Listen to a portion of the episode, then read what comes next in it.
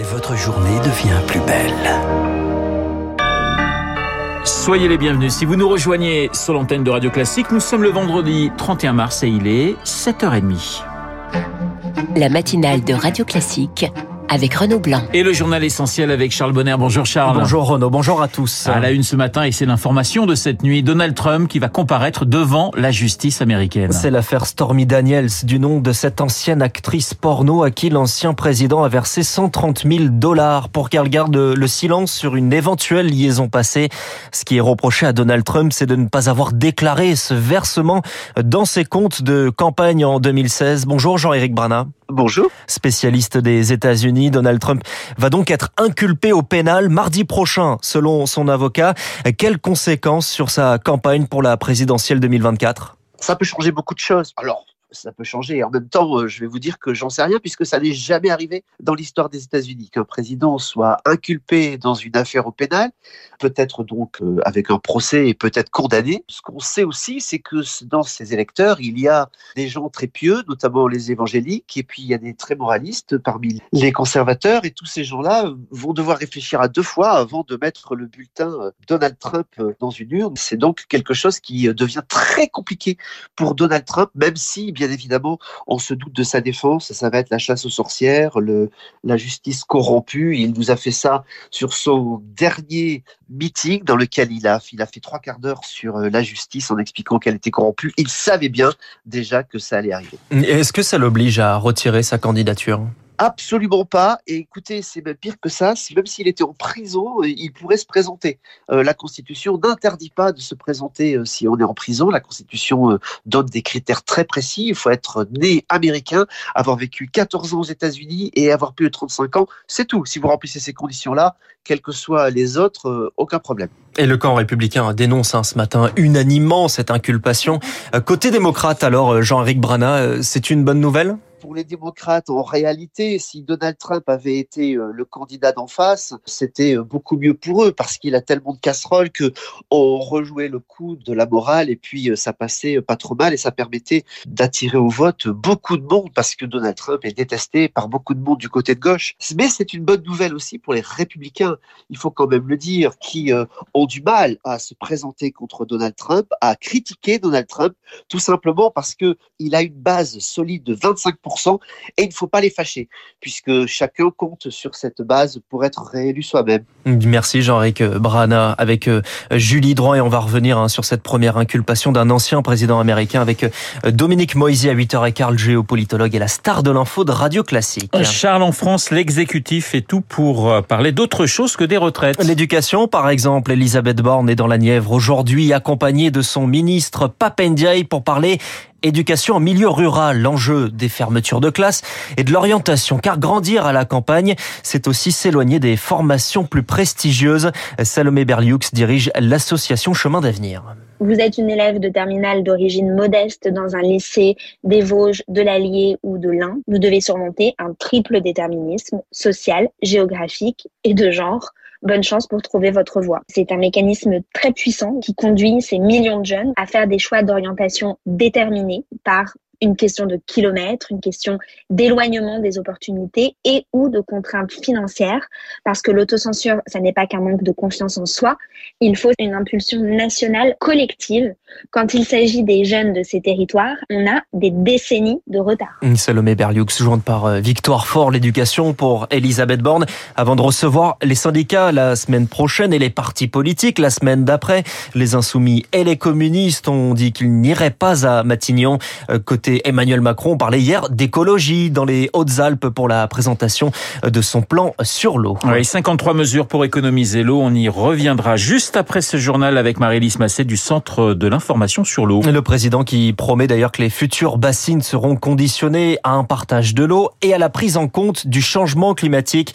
Celles de Sainte-Soline sont contestées dans les Deux-Sèvres. Des rassemblements avaient lieu hier dans plusieurs villes de France. On a appris également que l'un des blessés graves du week-end dernier est sorti du coma. C'est un herbicide qui pollue les nappes phréatiques, le S-métolachlore, interdit en France mais autorisé ailleurs en Europe. Le ministre de l'Agriculture Marc Fesneau va demander à l'Agence de sécurité sanitaire de revenir sur cette interdiction faute d'alternative. Vous écoutez Radio Classique. Il est 7h34. L'obligation pour les soignants euh, de se faire vacciner contre le Covid va être levée. C'est une recommandation de la Haute Autorité de Santé que le gouvernement va suivre l'épidémie de Covid, désormais un niveau suffisamment faible. Les soignants non vaccinés vont donc être réintégrés après plus de deux ans. Mais attention à ne pas s'en mordre les doigts, alerte ce matin Benjamin Davido, épidémiologiste à l'hôpital Romain euh, Raymond Poincaré de Garches. En termes d'éthique, il faut penser au message fort que ça signifie. Pour certains, ça sera un marchepied sur le fait que la vaccination a été inutile et que la vaccination n'est plus nécessaire. Et donc, je pense que c'est ce message qui risque d'être agité, qui peut être dangereux et contre-productif. On voit, et c'est pas moi qui le dis, sur les signaux de Santé publique France, une augmentation de 20% de passages aux urgences, plus de 15% d'hospitalisation en réanimation et une reprise très claire du Covid avec un nouveau variant, le XBB 1.5 dit variant Kraken, qui sévit aux États-Unis notamment, mais partout ailleurs dans le monde. Et donc, ça arrive, si je puis dire, dans un mauvais moment où, clairement, on a besoin d'unité autour de la vaccination et pas de se déchirer. Benjamin David Aujean par Rémi Vallès. C'est un seuil symbolique qui va être franchi demain. Le taux d'usure va dépasser 4%, 4,24% plus exactement sur 20 ans. Les banques vont pouvoir être plus conciliantes sur les dossiers de prêt. Leur nombre a chuté presque de moitié en un an, car entre l'inflation et la hausse des intérêts, eh bien, il est difficile d'acheter Eric Aujourd'hui, un tiers des projets immobiliers restent sur le carreau. Principale raison, avec des taux immobiliers passés de 1% en 2021 à 3% aujourd'hui, les montants empruntables ont chuté. Calcule Sandrine Alonier du site de courtage Vous Financez. Quand on était en 2021, un couple avec 4 000 euros de revenus pouvait emprunter 300 000 euros. Bien aujourd'hui, ce même couple ne peut emprunter plus que 248 000 euros. C'est 20% de moins, c'est considérable. Et avec des prix immobiliers qui restent stables, moins 0,2% depuis le début de l'année, il devient de plus en plus difficile d'acheter, une situation amenée à durer, craint Maël Bernier de meilleurs taux. La situation ne sera pas meilleure dans 4-5 mois parce que les taux vont continuer d'augmenter et qu'encore une fois, les prix ne sont pas du tout, du tout en train de s'effondrer. Dans cette équation, le profil des potentiels acquéreurs se resserre. Premier sacrifié, les plus modestes, mais pas seulement, avance le spécialiste de l'immobilier, Henri Buzicazo. Les plus fragiles, quand il y a des dérèglements économiques, sont ceux qui souffrent le plus. Un cran en dessus, les primo-accédants sont très Et puis, euh, on voit aussi euh, que les investisseurs sont pénalisés. Les banques aujourd'hui n'en font pas leur clientèle privilégiée. Dans un tel contexte, il est probable que le nombre de transactions immobilières soit en retrait de 20 à 30% à la fin de l'année. Les explications d'Eric Kioch, le logement, c'est aussi la fin de la trêve hivernale. Ce soir, en cas d'impayé, les locataires sont de nouveau expulsables. Cela avait fortement diminué en 2020 et en 2021 avec une trêve prolongée avec la crise Covid. Mais cette année, avec l'inflation, les associations craignent une forte hausse.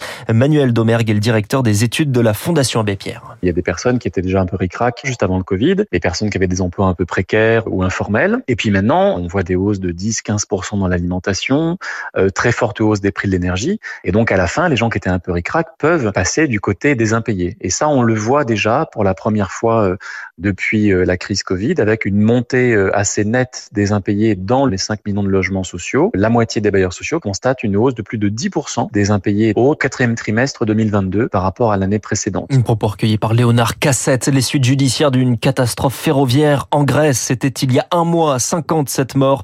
Un inspecteur des chemins de fer a été placé en détention provisoire. On l'a appris ce matin. Le premier suspect, un chef de gare, a déjà été inculpé et écroué. Allez, Charles, on termine avec euh, du football féminin et l'échec des clubs français. les deux représentants en Ligue des Champions éliminés hier en quart de finale. Le Paris Saint-Germain par les Allemandes de Wolfsburg et les tenantes du titre, les Lyonnaises contre Chelsea. Concernant la sélection, eh bien, c'est Hervé Renard qui va en prendre les rênes. Il succède à Corinne Diacre, démise de ses fonctions. C'est donc Hervé Renard qui va conduire les Bleus à la prochaine Coupe du Monde. C'est cet été en Australie et en Nouvelle-Zélande. Merci Charles. Charles Bonner pour le journal de 7h30. Dans un instant, les spécialistes et dans les spécialistes, Marélis Massé du Centre d'information sur l'eau. 8h, non pas 8h, 7h39 sur Radio Classique.